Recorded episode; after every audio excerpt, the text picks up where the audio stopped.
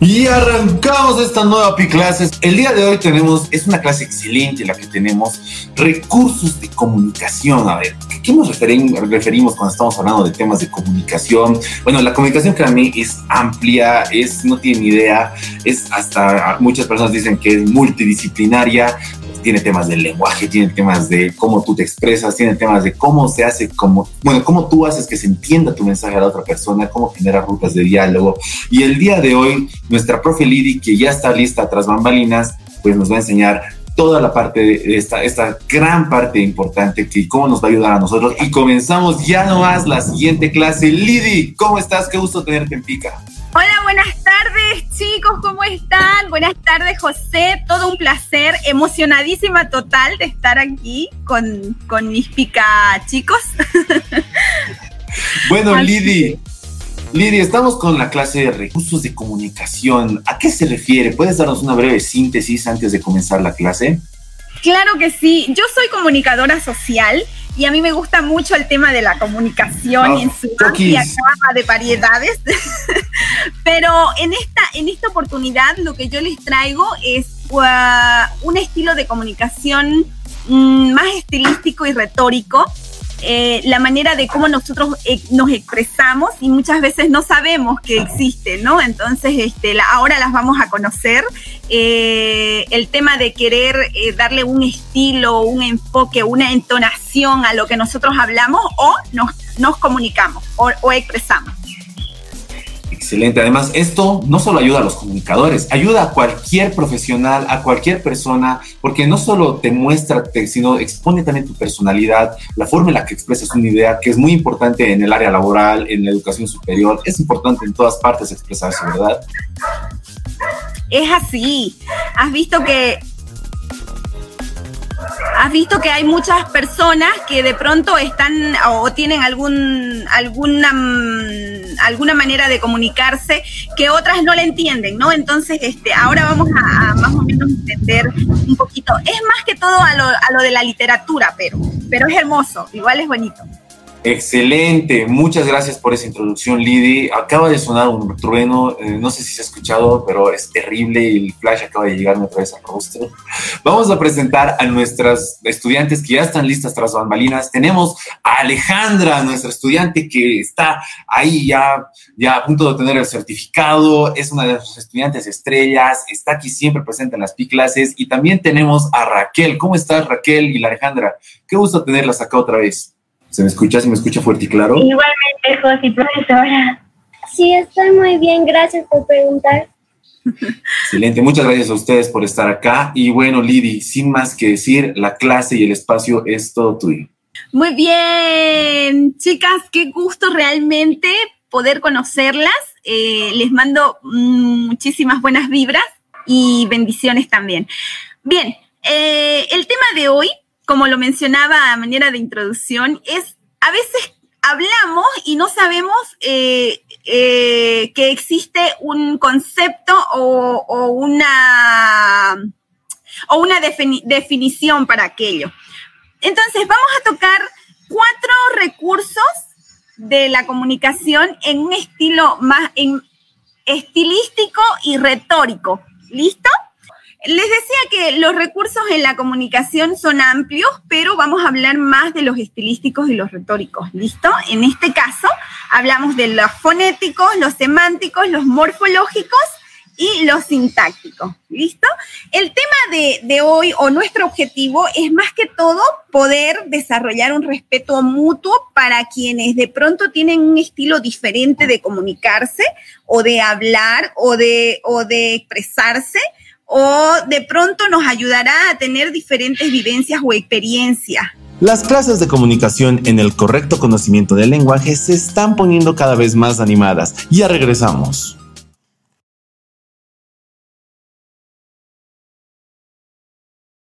Estamos de vuelta con las PI clases de lenguaje por ATV Radio. Uno de los recursos es el fonético, como les explicaba, y el fonético eh, tiene dos tipos. Uno de ellos es la literación y los onomatopeyas.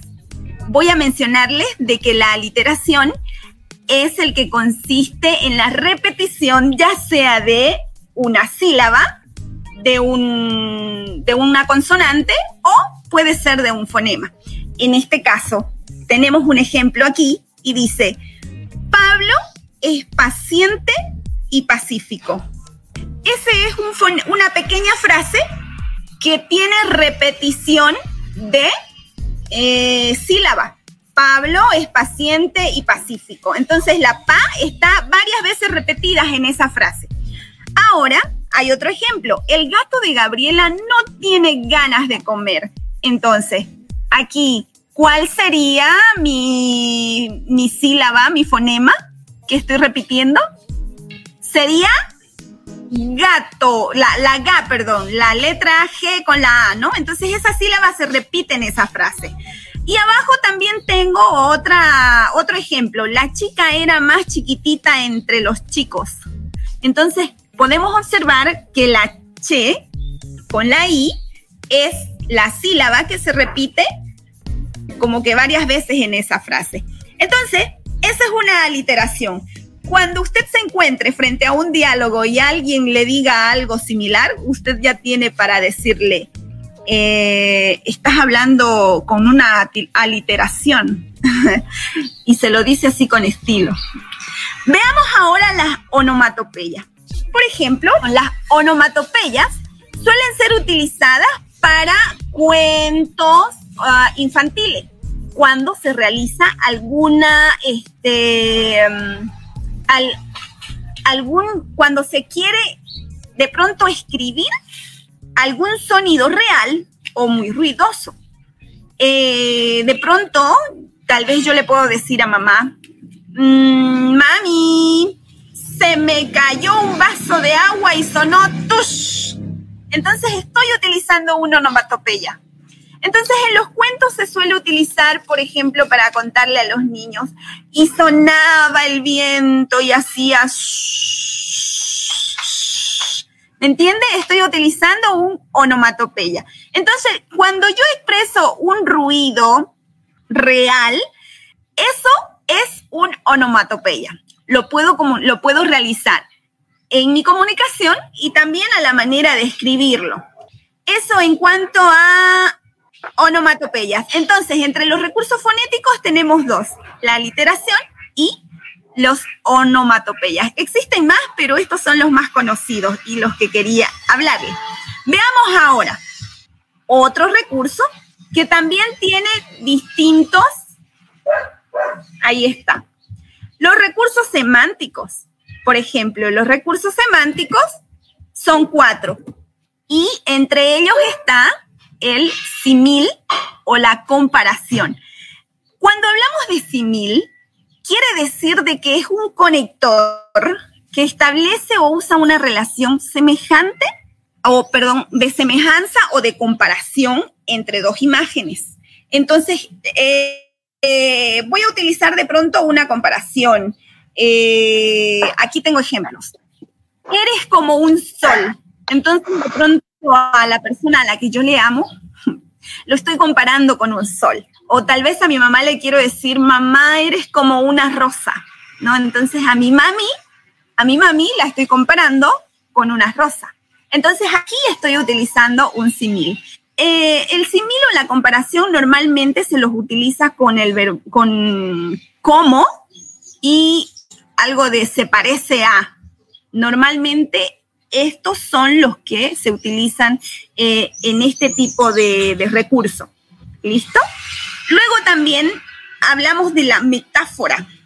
La metáfora consiste en trasladar el significado de un concepto a otro, estableciendo una relación también de semejanza o analogía entre ambos.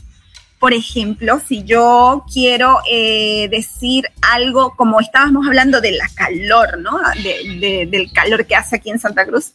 Entonces, cuando yo llego a un lugar y digo, ah, este cuarto parece un horno, esa es mi metáfora.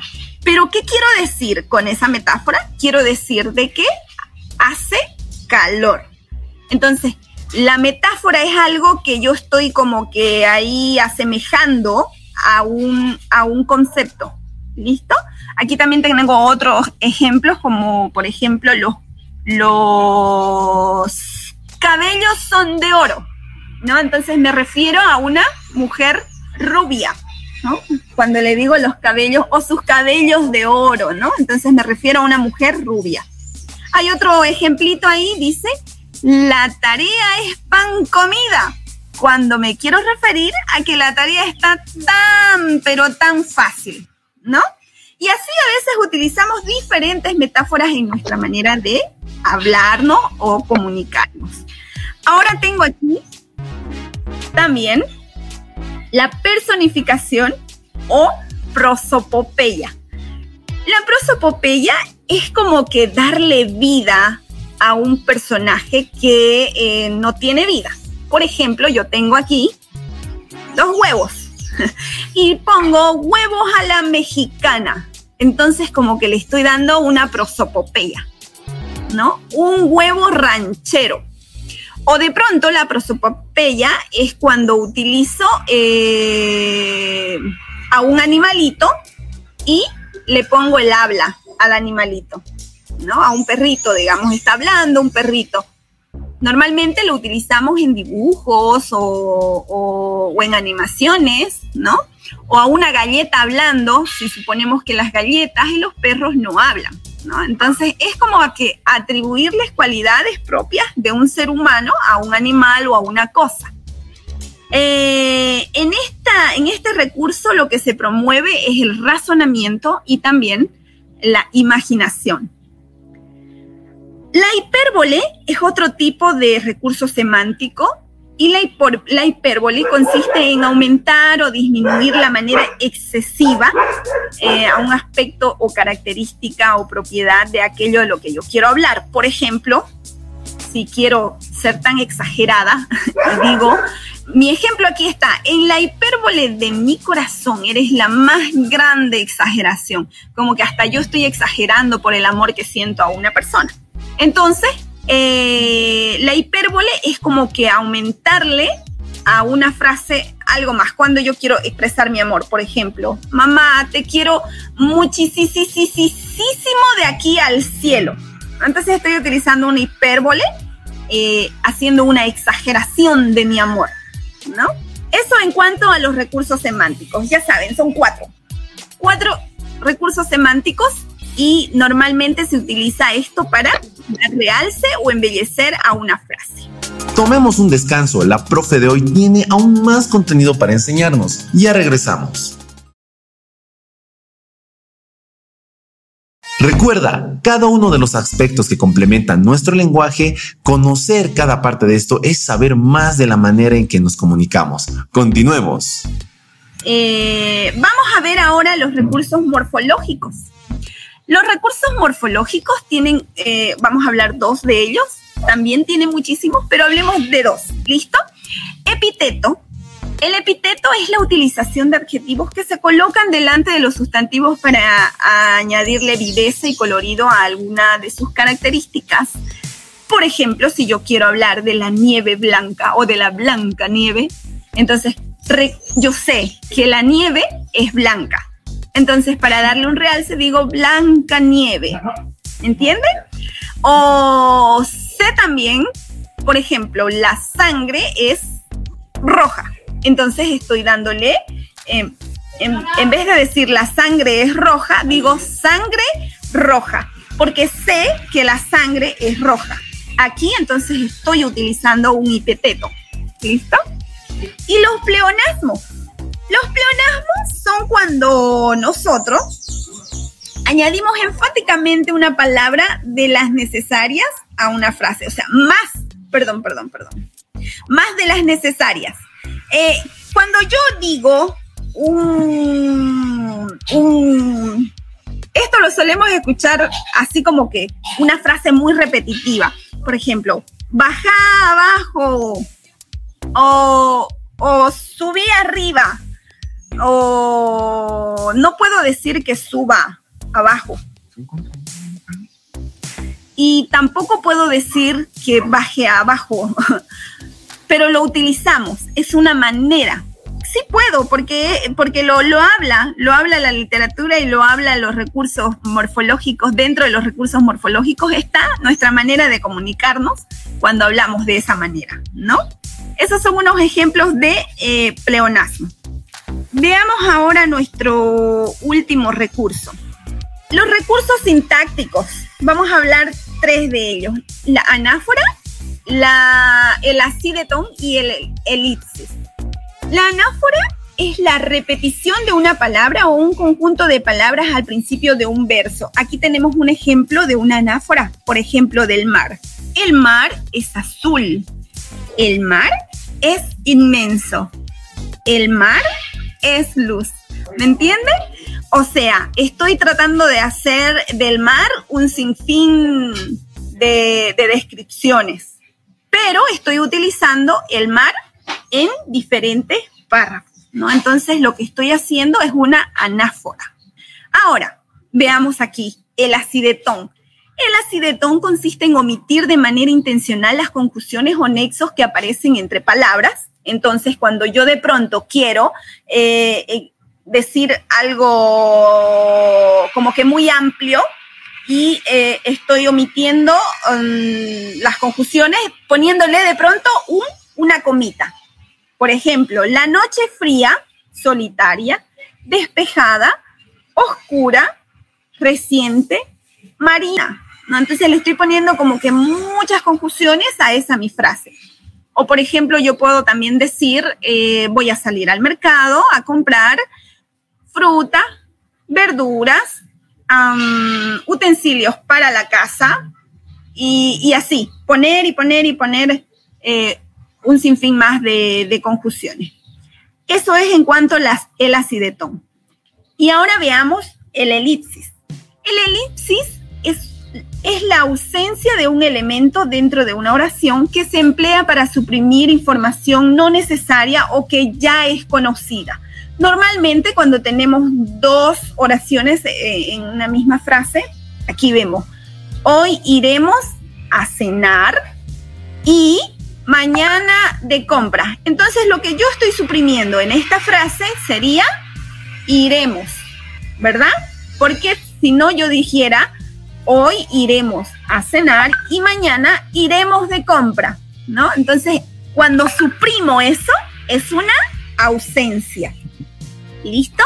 Ah, y también tenemos otros ejemplos como por ejemplo año de nieves, año de bienes. Entonces, eh, es estaría suprimiendo y ese sería mi elipsis, ¿no? Año de nieves es año de bienes, ¿verdad? Y por último dice, quiero un café con leche y canela.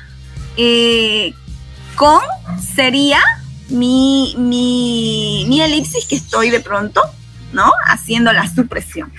Eso en cuanto a recursos de la comunicación o nuestra manera de comunicarnos hacia otras personas. Entonces, lo que yo quiero hacer aquí con ustedes es una pequeña dinámica y vamos a hacer, vamos a hacer que, que, bueno, voy a hacer que les envíen una pizza, si es que ganan, si es que aciertan.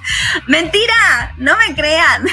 Voy a hacer lo siguiente, escúchenme. Yo, por ejemplo, voy a decir Ah, necesito un verso que, que tenga una anáfora, ¿no? Entonces de pronto usted se ingenia, no vale decir lo que ya está ahí, ¿listo? Entonces usted se inventa cualquier anáfora, eh, voy a ver si utilizamos sidetón o elipses y ya yo les digo, ¿listo? Hay varios recursos que hemos estudiado hoy día. Entonces espero me hayan entendido y, y hayan captado para que podamos hacer esta pequeña dinámica muy bien, entonces vamos chicos, atentos por favor. Veamos, necesito que me armen o que me digan un onomatopeya. ¿Quién quiere ganarse la pizza? Omatop. On. Ah, yo sé, mm, una vez la taza se puso a hablar. La taza se puso a hablar. ¡Bum! ¡Perfecto! Ahí tenemos a alguien ya ganando, ganadora. Hay una pizza. Muy bien. ¡Pum! Vendría a ser una onomatopeya, ¿no? Eh, de pronto, no sé. Eh, ayer escuché una bomba que hizo ¡Bum! Entonces sería una onomatopeya. Muy bien, felicidades para ti, amor. No puedo ver tu nombre. Alejandra. Alejandra, felicidades, muy bien Alejandra, ha cantado que es una onomatopeya, me siento tan contenta. Esa fue nuestra PI clase de hoy. Recuerda que las PI clases se transmiten en nuestra página de Facebook Pica Bolivia de lunes a viernes desde las 4 de la tarde. Únedenos y participa. Aprendamos juntos. Recuerda que informarte es sexy. Hasta la próxima. Este programa fue producido por la Casa de la Televisión Inteligente.